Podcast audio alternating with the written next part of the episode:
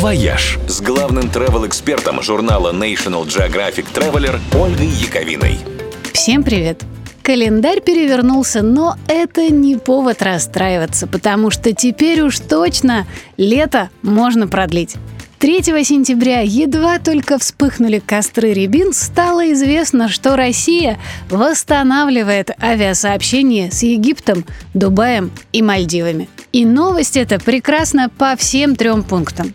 Ведь Египет – это самое близкое к нам теплое море, где купаться можно до конца ноября, где бюджетно и вообще все, как мы любим. И по российским туристам там уже порядком соскучились, так что прием, ну, точно будет очень теплый. Дубай это счастье и радость для всех пассажиров с детьми, где сезон открывается как раз к началу первых школьных каникул.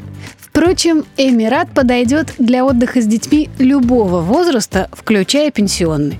Дубай – это настоящий Диснейленд для детей и взрослых, где чуть ли не каждую неделю открывается новый грандиозный проект или аттракцион, непременно самый большой, самый дорогой, самый инновационный. Вот и сейчас, в октябре, как раз готовится к открытию самое большое в мире колесо обозрения высотой 210 метров и с обзором на 50 километров вокруг. Чем не повод начать собирать чемоданы? Ну а Мальдивы – это просто филиал рая на земле.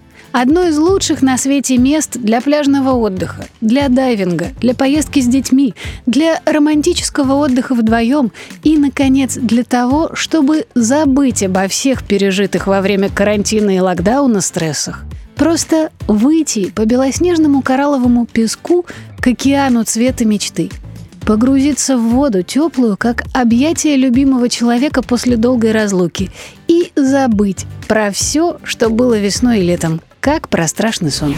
«Вояж» – радио 7 на семи холмах –